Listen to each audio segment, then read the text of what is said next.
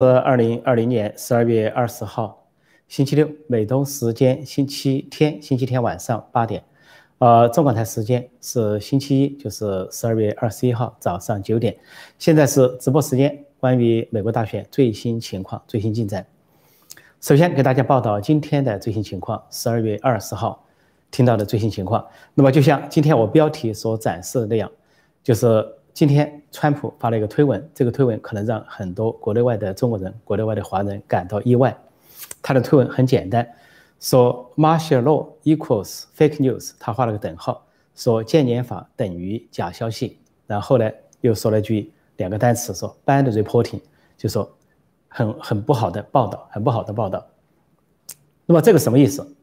呃，这个报道，这个呃。报道这个说，川普在白宫跟几位顾问呢讨论了戒严法，是首先是《纽约时报》报道，然后有其他的啊媒体跟进，有包括亲川普的媒体，像呃 The Gateway Pundit 也报道了，呃就是呃蒙卫专家这个网这个媒体也报道了。那报道的意思是什么？啊，那现在川普呢是否否定了？那否定了可能有几层含义。第一个层含义就是说。在白宫，在星期五下午跟各种啊顾问或者律师，或者是福林或者鲍威尔，或者是朱利安里或者其他人没有讨论到这个话题。媒体说讨论到这个话题，这第一层意思。第二层意思啊，是不是说讨论到这个话题，但是并没有结论，也不是像媒体所报道那样说有人赞成，有人反对。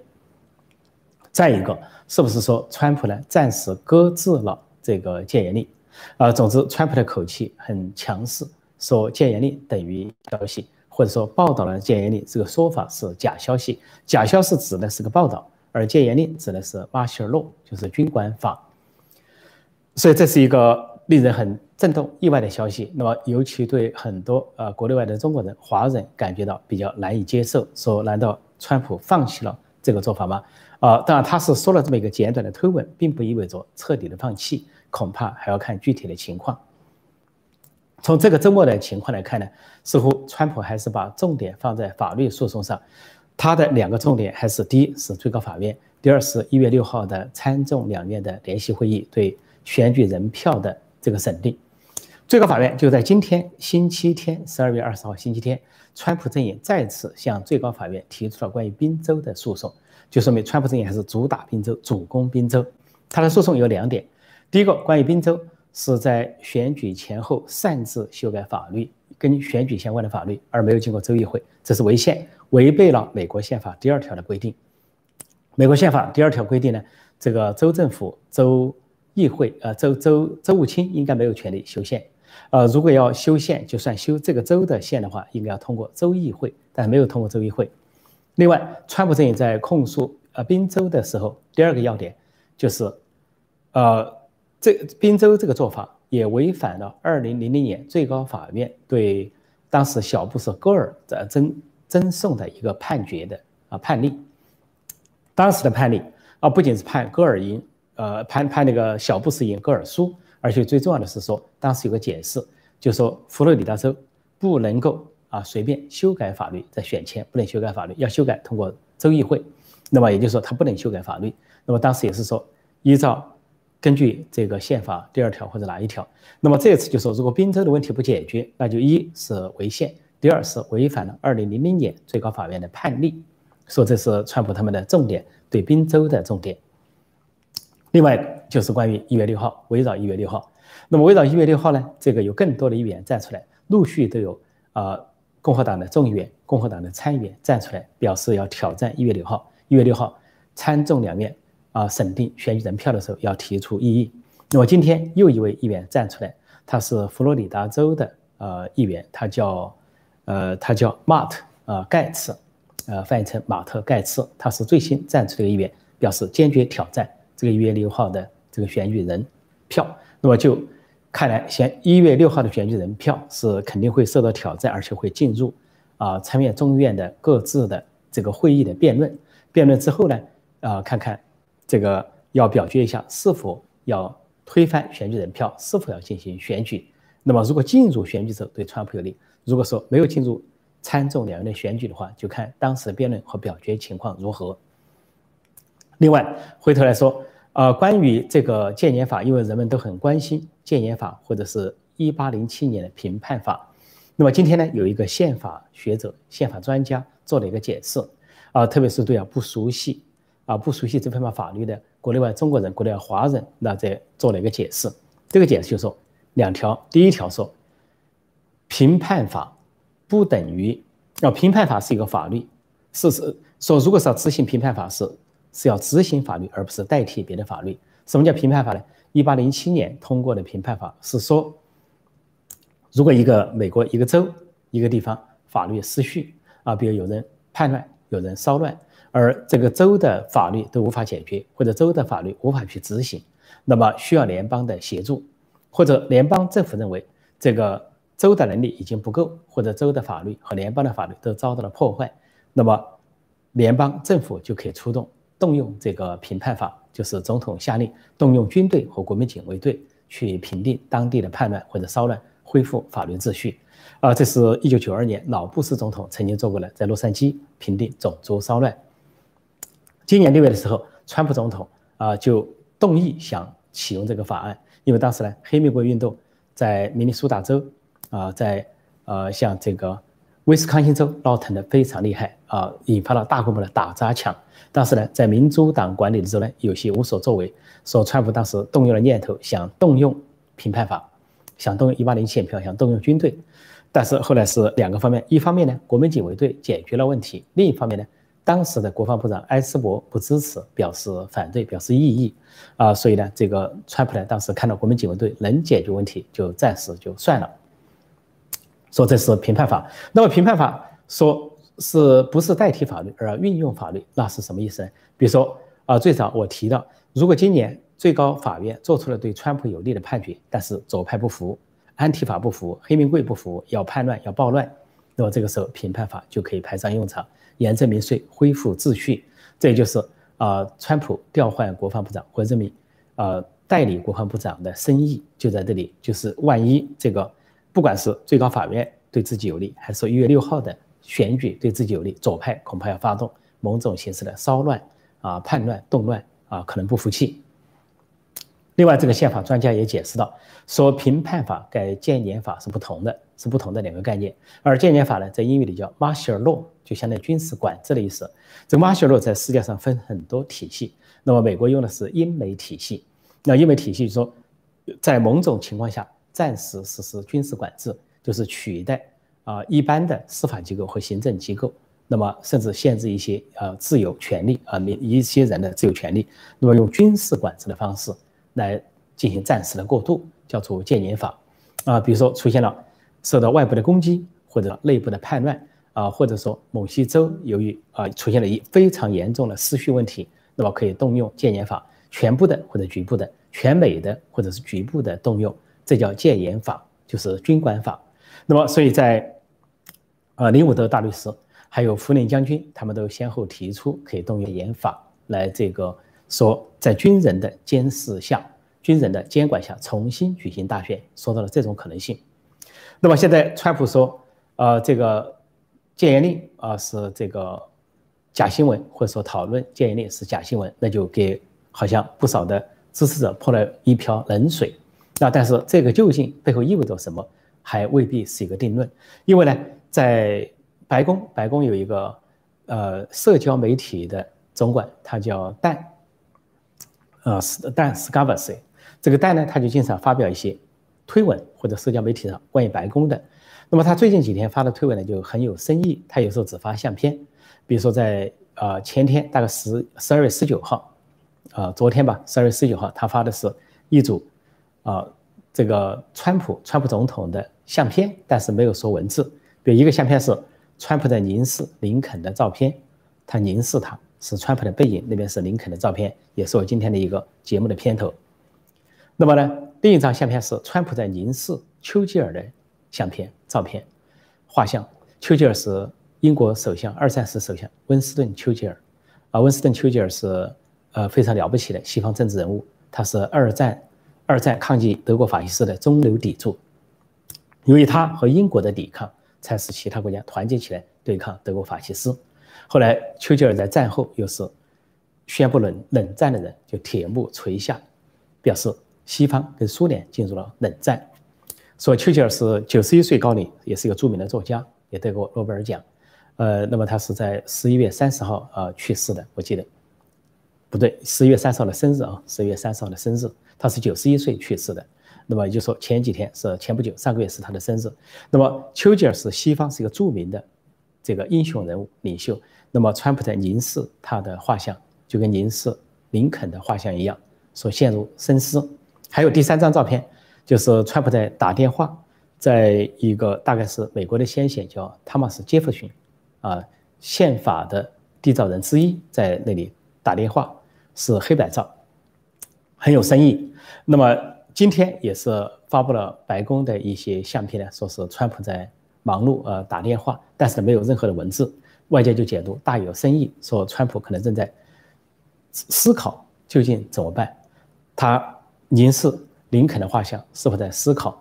林肯怎样拯救了这个国家？他自己怎样去拯救？他凝视丘吉尔的画像，那丘吉尔是这个击败了德国法西斯，又对共产苏联发起了冷战，呃，或者宣布冷战。那么他又怎么去像丘吉尔那样挽救这个世界？所以，川普这两天他们发了一个短片，就是说，呃，支援川普，啊，支持川普。拯救美国，拯救这个世界，一个短片是直接发给人民的，所以总的来看，这个气氛还是神秘莫测。那么另外一点就是，川普的律师朱利安尼强调说，现在的一个重点是投票机，所以现在像呃亚利桑那州呃马里科帕县这个占了人口一半的县拒绝看这个呃投票机，是说他们作者心虚有问题，说这个投票机不是你私人的，也不是你们个人的财产，为什么怕看呢？说给我们八小时，我们就能检查出问题，关于作弊的问题。如果你不让看，说明是有鬼。所以他认为现在最重点是要瞄准这个投票机。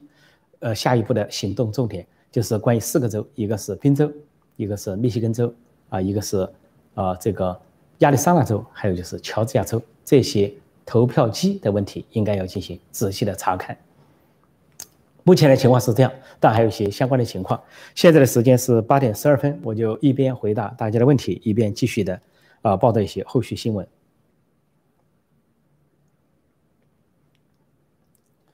呃，我来看看大家有些什么相关的问题哈。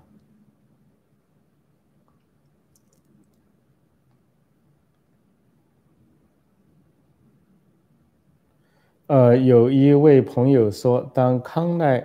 当麦康奈尔背叛川普的那一天，故事就基本结束了。呃，什么有什么意淫比建立还有更大的行动？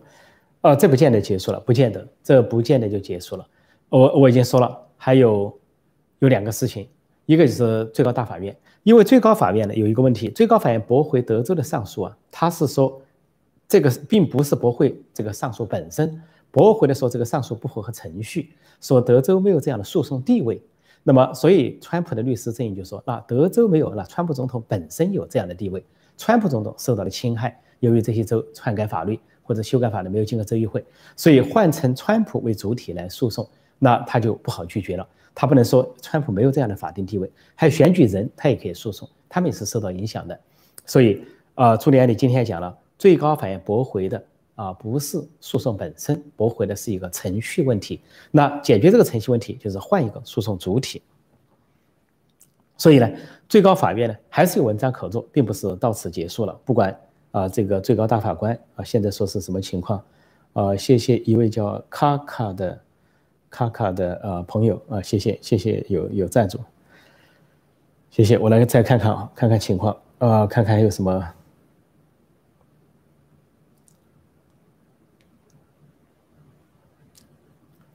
呃，这里有人讲到说，有人讲到说，最坏的打算，呃，有位詹姆斯留题的问题哈，说最坏的打算，如果拜登窃国集团成功，那么他们肯定和共和党建制派继续勾结，和中共更疯疯狂的勾兑。作为西方第一强国，带这个风向是非常坏的。美国完了，澳洲、英国又如何呢？况且英国、加拿大这些都是左派当道。我们这些草根们如何能抵挡邪恶的联盟呢？啊，这是一个忧虑，的确有个忧虑。今天我看到一个非常重要的文章，就是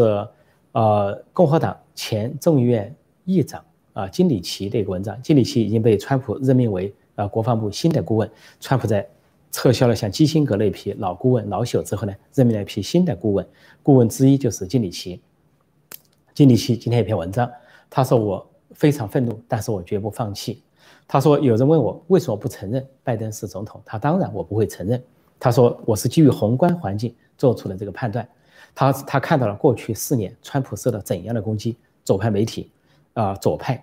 民主党对他怎样的攻击。他说从一开始，二零一六年的大选一结束，一开始他们就想推翻二零一六年的大选，就想不承认川普，就跑出那个通俄门事件，然后左派媒体充当了急先锋，主流媒体来这个围攻川普，然后是左派民主党一直在运运作这件事情。他一直到今年又提出关于乌克兰对川普的弹劾，他说佩洛西是。并不是基于什么道理，是基于左派激进主义的压迫才必须推出这些。他这是对对川普的，不仅是后来证明完全没事，不仅川普的污蔑，而对美国的民主的破坏。那么他要说，当他看到啊推特开始随便乱标记的时候，当他看到脸书在删除一些啊不符合他们心意的内容的时候，当他看到说苹果苹果在发一些手机要向中共啊投降的时候。所以要注意，在啊接受中共的审查的时候，他都感觉到美国出了问题。然后他又看到川普得了七七千四百万票，他说居然对方宣称比川普得的票还多。他说他感觉到美国出了问题。最后他说的很清楚，他说我绝不接受一个他的儿子被中共收买了的人来当总统，就是指拜登。他的儿子被中共收买了，这明确的丑闻摆在那里。他这个人，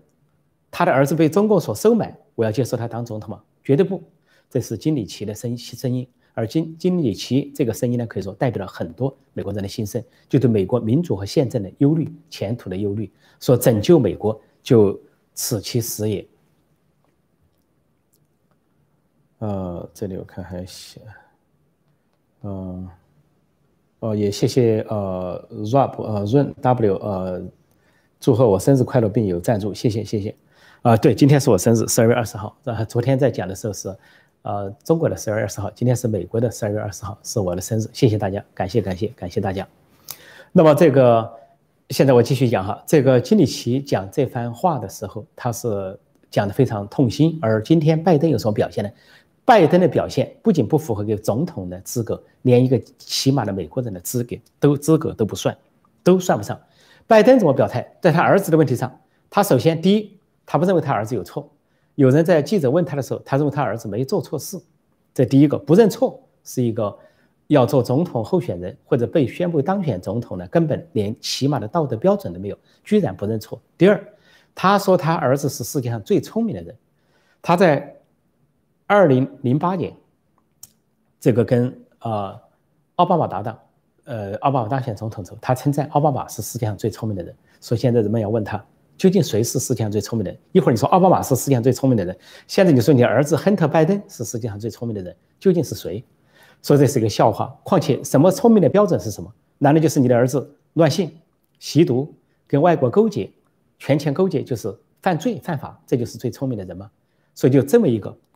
一个一个水平。而且今天他说了更严重的话。今天他在提名组阁的时候说了司法部长的提名，他的发言人说，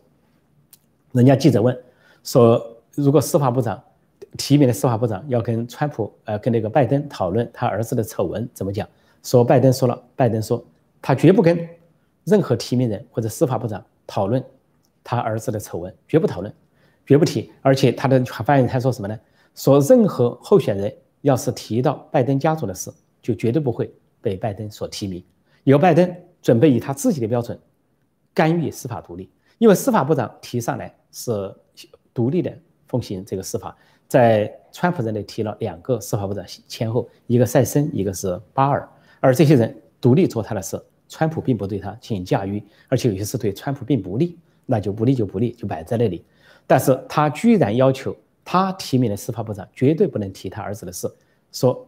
谈都不能谈，提都不能提，讨论都不能讨论，那将来怎么办？将来司法部长还可以任命独立检察官来调查这些事情，所以这简直是完全的。践踏美国的起码的民主宪政，而且在践踏美国这个民主社会起码的道德和良知，这就是所谓的总统候选人，或者被左派媒体宣布的当选总统，说是由金里奇所说的，绝不接受，绝不承认一个儿子被外国收买了的人成为总统。我想，今年拜登要真混上去的话，美国半数以上甚至大半不会承认他，他的施政绝对不会成功，会非常的跌跌撞撞。呃，再看看这个，哦，这里有一位是 ZR 和呃有呃捐，哦，这位谢谢谢谢哈，这里有赞助，呃，这是这是这是迄今为止可能最大的一个赞助了哈，这是二百，非常感谢非常感谢，啊，谢谢你祝我生日快乐。还有一位是，呃，台北的台北的零一零零一零，谢谢谢谢赞助，非常感谢，感谢。说请我喝茶，生日快乐啊！谢谢大家，谢谢大家的祝愿。好，呃，我们就继续的继续谈论这个主题啊，非常感谢，非常感谢，继续谈论我们的主题。呃，我看看继续谈我们的主题。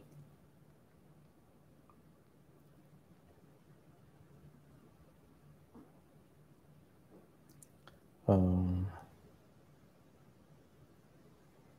这里有一位可能是国内的朋友说。专门早起，希望能赶上互动。我是刚加入共产党的哈尔滨工业大学的大四学生，陈老师的讲解似乎让我打开了一个新世界。哦，谢谢这位朋友，看起很很坦诚。一方面，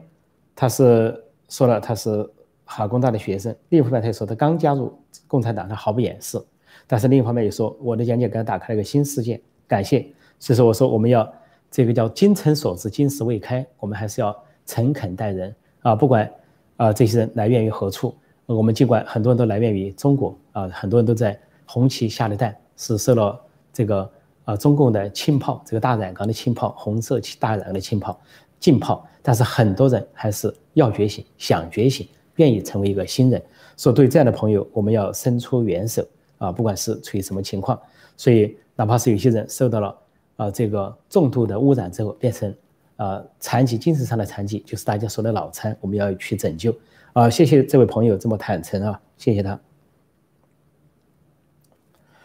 我再看看下面还有一些什么问题哈。这里有人提到说，迫切呼吁所有爱国者一月六日大游行，在这之前访问白宫起源网站，呃，已签署强烈要求特朗普采取，呃，这个。呃，镇压中共主导的选举政变和参与者，这次中共的角色越来越明显。中共的角色啊，呃，现在呃，根据福林将军要提出来的，根据媒体的采访，他说的有外国政府愿意帮助啊，川普，外国的盟国愿意帮助川普所提供消息，他们了解到这次美国的选举的确被外国所干预，而其中指向就是中共，中国共产党。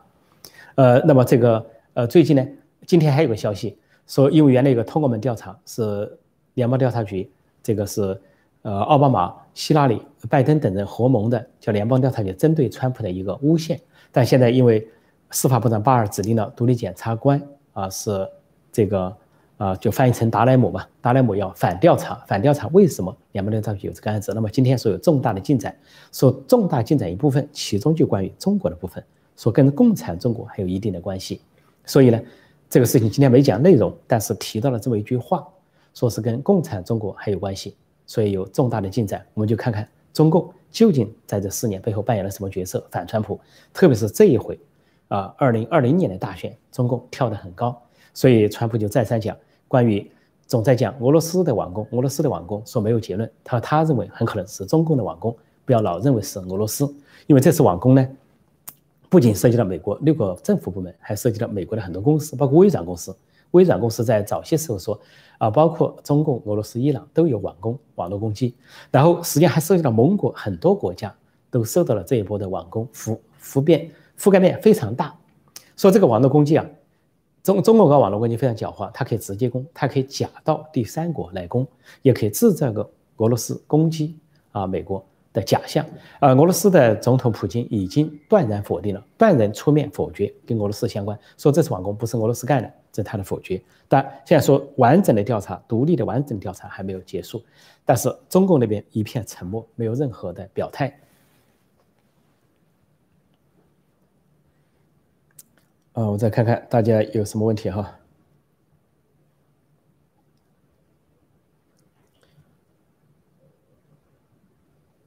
呃，这里有人呃说是喜欢我的评论，很公正、很理性、很及时，谢谢啊，谢谢。这是跟呃广大网友互动啊，呃问答，我们一定要负责，一定我就说有主观愿望，但是一定要以基于客观事实、客观新闻，然后做客观的分析。所以谢谢，呀我们继续做公正、理性、及时的报道。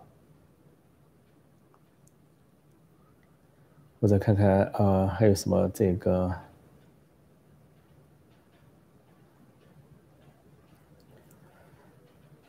呃，这里还有人说，川普总统实施评判法短痛啊，拯救世界。呃，在这个节目的开始啊，我已经解释了，引用宪法专家的解释，评判法跟戒严法还不同。说评判法是执行法律，而不是代替法律。那么戒严法呢，是应该是有军管的意思。但是今天川普已经说了，说看上去他的口气呢，就让人觉得啊，似乎他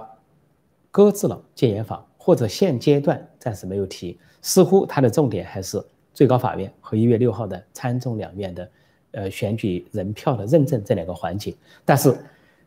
其中有个动作，应该在一月初新年过后，情报总监会发布一份报告。情报总监这份报告是根据川普在二零一八年签署的一三八四八行政令，就是要看有没有外国干预。如果有外国干干预的话，根据这个行政法令，川普可以采取相当多的措施，通过司法部。和国土安全部采取措施来对付有外国势力干预的美国大选将如何应对？所以估计在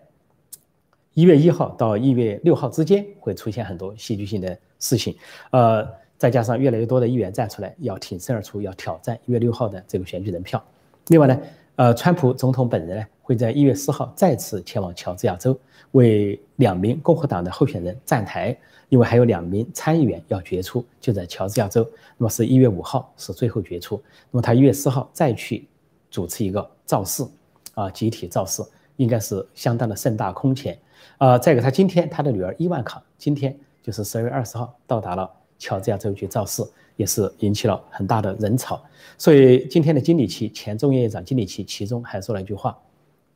他说，呃，大概这个意思啊，他说一个。呃，他呃还有相关的人都说这句话，说一个躲在地下室竞选的人宣称当选总统，还宣称得了这个多少票，是令人无法相信。那么另外一个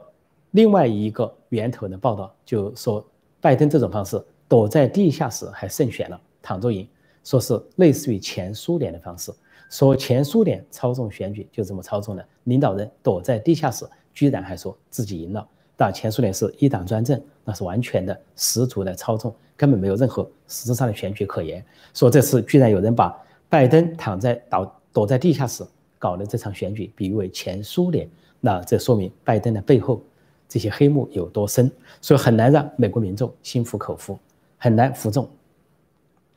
所以应该说，最高法院应该采取行动，或者说参众两院联席会的时候应该有所举动，否则这太不像样了。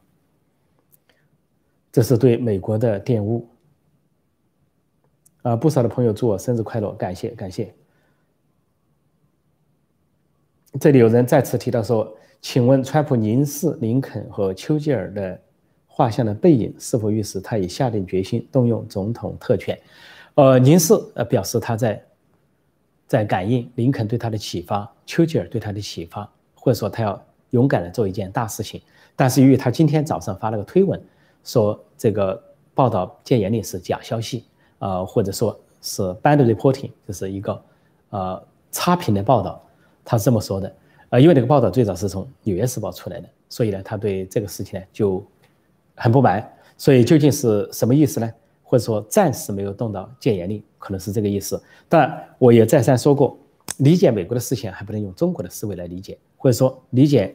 这个两百四十四年的美国的民主和宪政，还不能用一个我们长期在中国生长出来这样一个背景和思维来理解，就不能用我们的主观愿望去代替客观思维，或者不能用我们的思维代替川普的思维。究竟川普怎么想，不仅有他个人的个人的这个想法、性格这一所决定的，还有他对形势的判断，还有这个大背景，就是美国两百四十四年稳定的民主和宪政这个大背景、大历史下，他会思考他的问题，这些思考。恐怕也不是我们所能够等同的。就我们可能干着急，干着急，但是有些事情呢，也不是我们的愿望就是完全能够就像他想的那样我再看看大家还有提什么问题哈？提什么问题？相关的问题。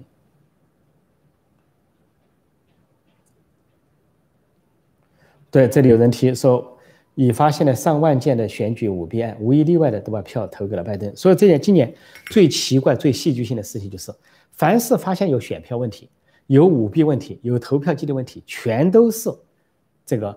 把人家川普的票移到拜登头上，或者是拜登的票出现了问题。如果说有相反的情况，那这个调查也不用进行了。如果说发发现那个机器出了状况，是把拜登的票搬到了川普头上，或者是川普的票被减少了。那也就不用提了，没有这个问题，或者说是共和党的监票员、共和党的计票员出了问题，都不是，恰恰就是民主党管理的州、民主党的监票员啊，民主党把人家的监票员赶走，民主党的计票员，还有呢，就是呃这个拜登的票出了问题。说这个事情，很多人都在看，民主党自己的人也在中间活动，他们都提不出川普阵营、共和党阵营有什么问题。所以金里奇这个，呃，这个他的文章中还提到一条。他说，脸书的这个创始人扎克伯尔，啊，扎克伯格，扎克伯格，把这个投下巨资去影响选举，去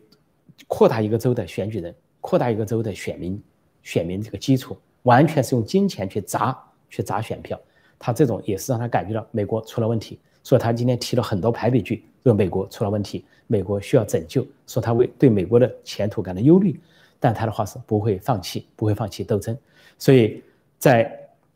一月二十号之前，没有人应该放弃，都不应该放弃。川普不应该放弃，金里奇不应该放弃，川普阵营不会放弃，大共和党人不会放弃，作为川普的支持者也不会放弃。现在的时间是八点三十二分，我继续回答大家的问题。我继续感谢大家的这个生日问候。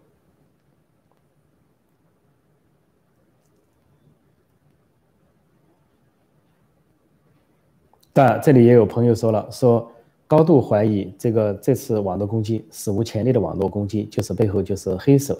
啊，因为最不想川普连任的就是这个中共，是这个道理。呃，说这个川普是，他说你否是否觉得川普有连俄罗斯、朝鲜一起对付中？当然，我在我的这本书啊，川普刚一上任我就出版了一本书嘛。这个川普对决习近平里面就讲了联俄抗中啊，联俄抗中，联俄自共，只不过受制于通俄门事件，受制于民主党人炮制的假通俄门事件，妨碍了他。如果川普能够赢得第二个任期，啊，这个当选连任的话，第二个任期的话，绝对要把联俄抗中、联俄自共排上议事日程。俄罗斯再不济，啊，普京就算半个独裁者，至少他还有选票，还投票选出来是半个独裁者，但他也是。半个民主化的国家，俄罗斯，呃，所以，呃，而普京对川普是有好感的，他没有必要在这个时候插上一脚，给川普政府制造麻烦。所以，凭常识都知道，说这次网攻呢被称为数字化的，呃，这个这个 Bear Harbor Attack，就是数字化的珍珠港袭击，就是网络珍珠港事件。本来十二月十五号，我在另外新闻评述中，我的频道新闻评述中讲的，十二月十五号，美国国务院出了一个报告。讲到美军遭到的攻击，就在选择十二月七号早上六点发布的一个报告，中共的媒体都惊慌，说美国在暗示这个。那当时的报告针对大瘟疫，说大瘟疫怎样影响了美军，导致了呃十二万九千六百名美军受到感染。他就专门选择了珍珠港攻击时间，因为珍珠港日本军国主义发动的攻击是一九四一年十二月七号早上六点。那么美国国务院公布这一份大瘟疫对美国的攻击，对美军的攻击，就选择了。今年二零二零年十二月七号早上六点公布，而且把它比喻为一场珍珠港事件。而美国的卫生总监早就说过，珍珠港时刻就是美国第三次受到的本土攻击。第一次呢就是日本军国主义的珍珠港偷袭，第二次就是九幺幺事件，本拉登和基地组织恐怖主义对世贸和这个华盛顿的攻击，五角大楼。那么第三次就是中共传播的大瘟疫对美国的攻击。那么加上这次数字化的珍珠港事件，就中共已经扮演了。两个珍珠港袭击的这个推手或者幕后黑手，所以这本账怎么算？这笔账怎么算？呃，川普当选连任的话，我想很可能算这笔账。这就是中共恐慌惊慌的原因。为什么要死死的拽住美国不放，要去干预美国的大选？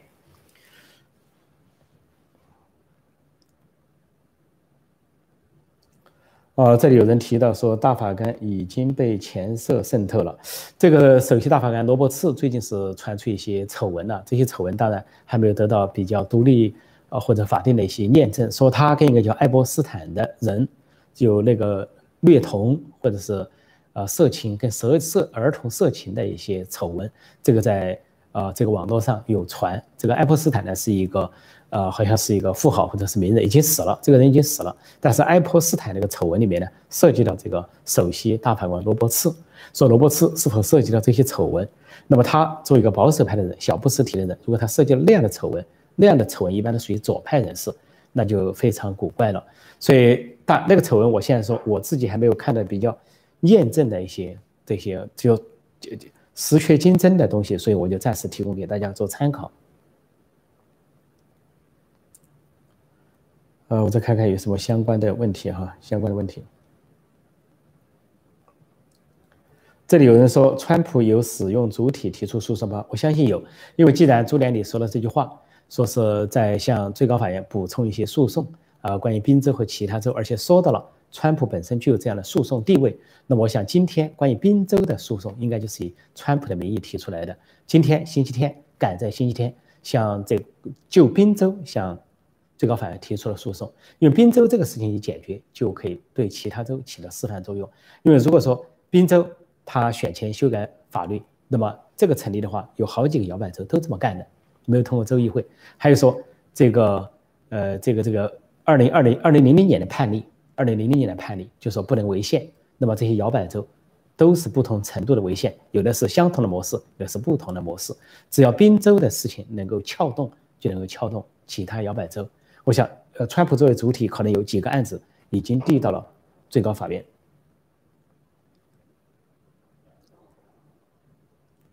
哦，这里有朋友问说，呃，川普总统的大动作会关闭中国的根服务器吗？呃，这个是很多人谈到的一个问题，说是因为互联网是美国的发明，那根在美国，说是对全世界的互联网呢，美国有根本的控制权，说要。真正要动到中国的互联网是可以这么动的，呃，但是现在可能还走不到这一步，因为要走的话是什么呢？是要瓦解中共的网络封锁墙。原来奥巴马时期曾经被中共的网工搞得没办法的时候，曾经说过那句话，但是奥巴马只是说没有做。那么我的书里面啊，关于假如中美开战里面写的有，那么这个川普政府，那么至少可以做到说，如果说中共这个攻击美国，通过什么网络攻击啊？通过这个大瘟疫攻击美国，如果说美国要求反制中国的话，其中一个手段不排除之一就是瓦解中共的网络封锁墙。一瓦解的话，让中国人民尽可能得到真实的资讯、真相和事实，这对瓦解中共的统治，在精神上、意识形态上将起到啊相当的推动作用。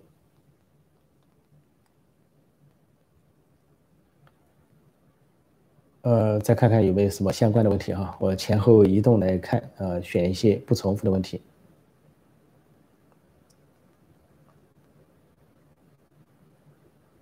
嗯，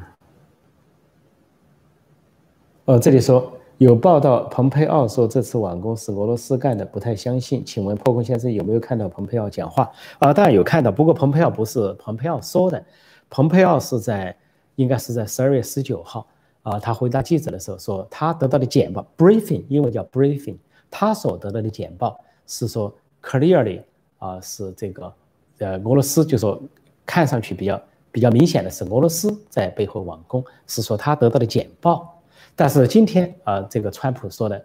呃，应该是昨天啊，川普说的，他得到的简报，呃，川普得到了广泛的简报，他说他呃，并不认为就是俄罗斯。他说可能是中国，他在括弧里加了个 may maybe，加了个 may，it may，就是可能是，他专门加了个括弧，就说现在没有定论，他认为可能性最大是中共，是这么个说法，就说国务卿蓬佩奥得到的简报，要来自于 FBI、CIA 或者情报单位，但是川普总统也得到简报，但是以简报的宽广范围来说，总统得到简报的幅度更大，但这并不意味着。川普跟蓬佩奥之间有什么问题？没有问题。总统跟国国务卿之间没有任何问题，他们合作的非常好，非常紧密的关系，互互相非常的尊重，配合的非常好啊，唱白脸唱黑脸，唱的非常好。所以呃，仅仅是因为前后有一个不同的语言上的表态关于 briefing 这个简报这个说法，这个不影响什么大局，所以大家不要纠结在这个事情上，千万不要认为啊，蓬佩奥跟川普出了什么问题，不存在，也不是说啊，蓬佩奥没讲这个话，然后就怎么怎么样，讲了没关系，他得到简报而已，或者最初的一个简报，简报也可以变的，最初一个简报，后面还有简报，还有补充的资料，这都是有可能的。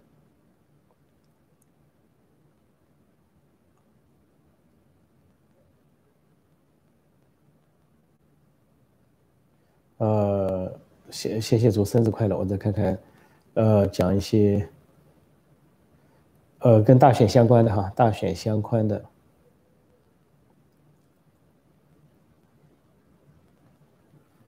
呃，有人在提到什么中共刊登澳洲什么啥下阿富汗小孩的相片，那是伪伪造伪造漫画，那不是相片，是中共自己的画家画的一个漫画，然后这个赵立坚刊登出来伪造，啊，污蔑澳大利亚的士兵所在。啊，这个好像，呃，滥杀阿富汗的平民。实际上，中共应该谴责的是滥杀阿富汗平民的塔利班和基地组织和本拉登，但中共从来没有谴责过。这就证明中共站在恐怖主义一方，而反对去阿富汗给阿富汗带来民主和和平的国际联军，包括澳大利亚的部队。如果说澳大利亚的个别士兵有由于不慎有违纪的事情，澳大利亚是公开报道，啊，军事法庭是公开审理的，啊，不存在遮掩，这是民主国家的优势。但是中共那个做法。是跟澳大利亚打口水战，打的结果是证明他跟恐怖主义站在一起，跟恐怖分子站在一起。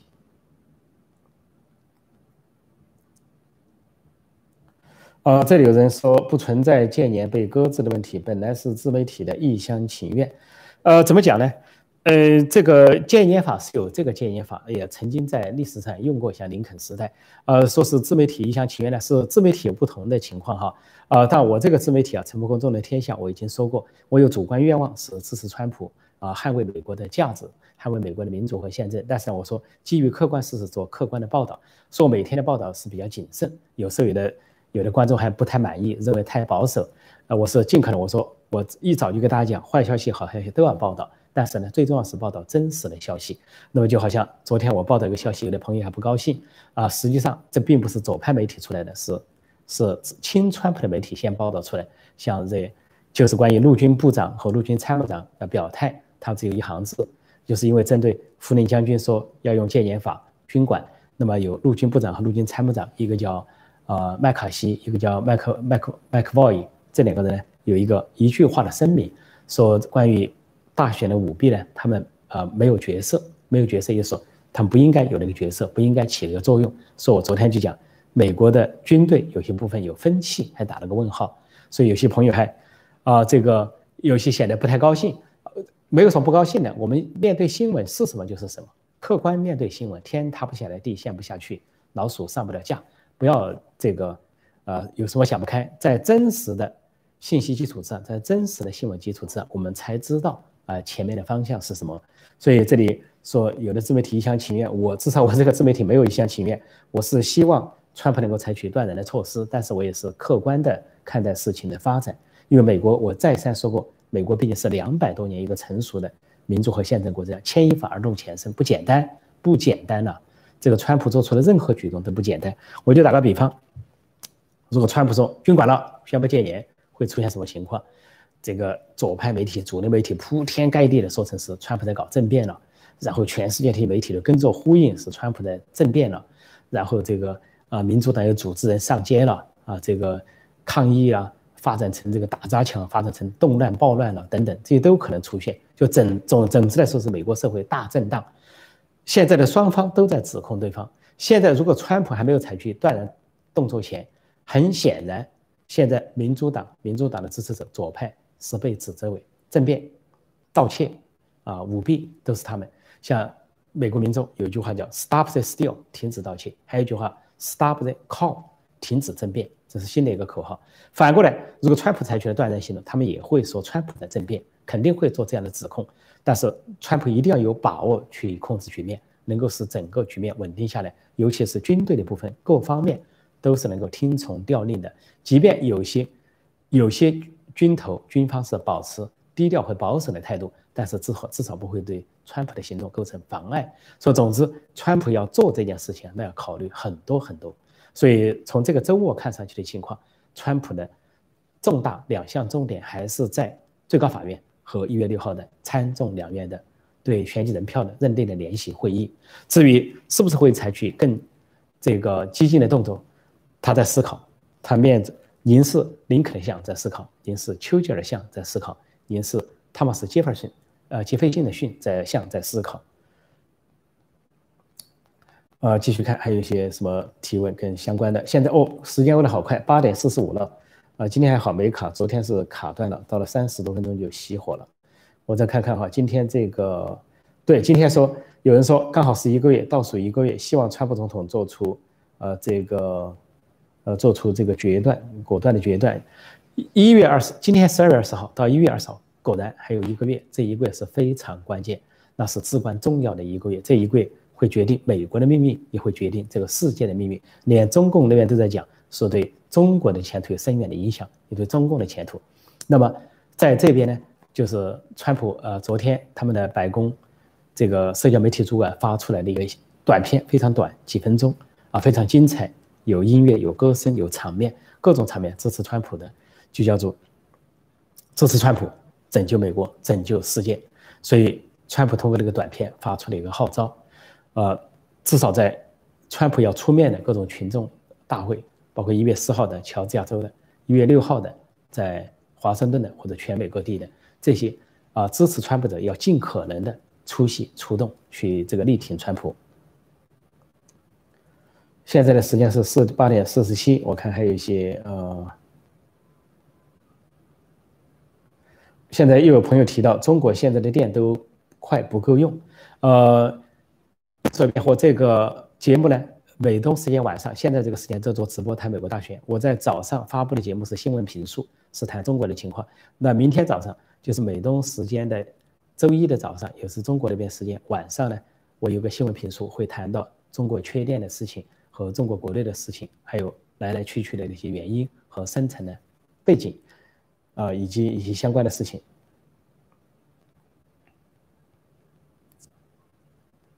啊，这里有人说，呃，破空是法轮功实锤了。啊，抱歉啊，我不是法轮功，很抱歉，呃，这个我境界不够，因为法轮功是主张真善人，是有信仰的，呃，我现在还没有信仰，啊，真善人这个修养也做得不够，所以很抱歉哈，有人一再误会我是法轮功的成员，那是非常抱歉，呃，但法轮功是我的友军，都是反共的友军，我很尊重他们，他们是我的朋友，但是要说我是法轮功成员的，我还真是太抱歉了，呃，请我希望不要让这位朋友失望哈。我们再看看还有什么问题。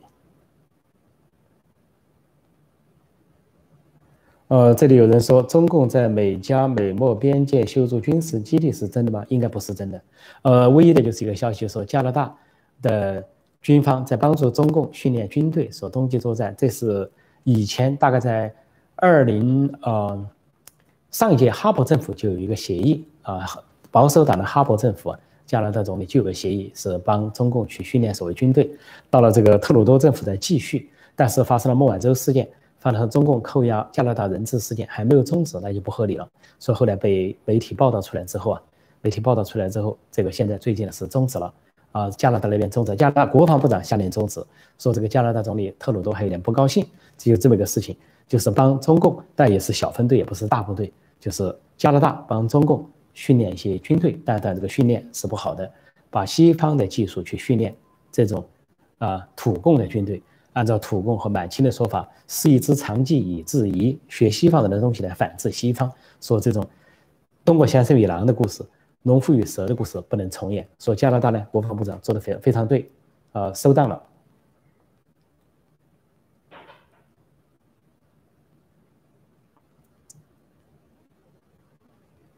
呃，关于蓬佩奥的语言，刚才前面我已经解释，后来的朋友请回头看一下前面我们的解释哈。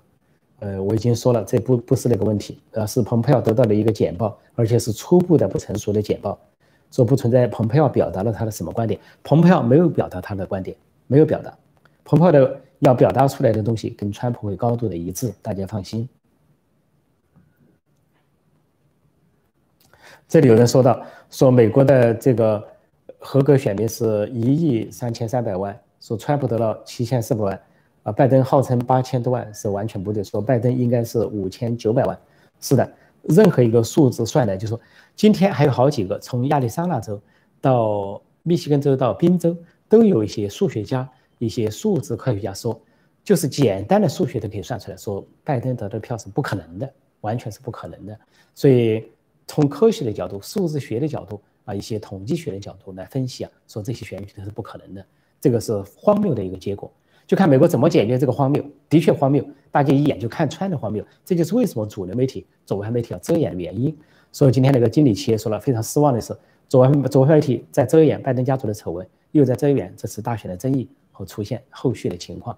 究竟为什么？他们越遮掩的东西越是真实的。我说过，他遮掩了拜登家族的丑闻，后面证明是真实的。他遮掩这个众议员啊斯洛斯洛威尔被中共色情间谍诱惑的故事，遮掩不报道。但这是真实的。他现在又遮掩美国大选出现了问题，不合法、不合宪，他遮掩，但是最终将证明是真实的，已经证明是真实的。说只要把主流媒体现在报道反川普的东西反过来看就好了。呃，这里有人说到，说中共有防火墙，说美国也有防火墙，就是主流媒体这种啊，呃，的确是这个怪现象，所以这就是。前众议院议长金里奇今天所说的，说对美国的担忧啊，说是这个社交媒体发展到这个程度了。说为什么川普这次不签署这个国防授权法案？因为又没有改动那个联邦新闻法二百三十条，没有改动，说他不签署，他这个法案只会有利于中共，就让社交媒体让高科技公司继续的垄断言论，继续审查美国的言论。所以在这样，今天有一个非常恶劣的事情，就大家都报道了，说这个呃这个这个谷歌的这个这个这个呃。油管啊，删除了当时参议院有个听证会，川普的律师代表有一个开场白的发言，居然被删除了，所以这是非常恶劣的现象。所以，呃，这是另一种形式防卫，希望这是暂时的，希望川普能够当选连任，希望这些问题能够得到解决，这是我的良好愿望。当然，我们大家要一起努力。我再看看现在的时间是五点呃八点五十二分，呃，今天没有考哈，没有考。再回答一个问题，我们今天可能就差不多，因为明天可能还有。更新的状况出现，因为明天各种机构星期一都上班了，看是不是要办理一些事情，包括法院。嗯，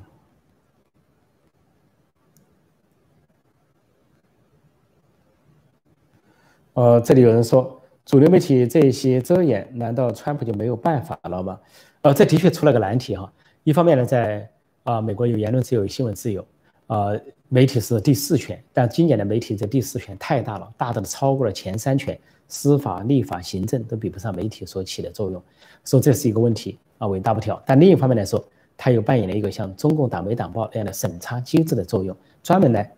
严审川普的言论啊，川普阵营、共和党支持者的言论，所以这个是非常严重的一个现象。